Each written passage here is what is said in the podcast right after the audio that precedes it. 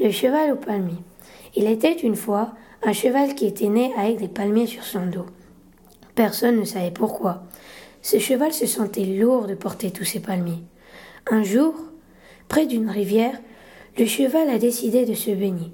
D'un coup, les palmiers sont devenus plus grands encore. Ils étaient plus hauts que trois mètres.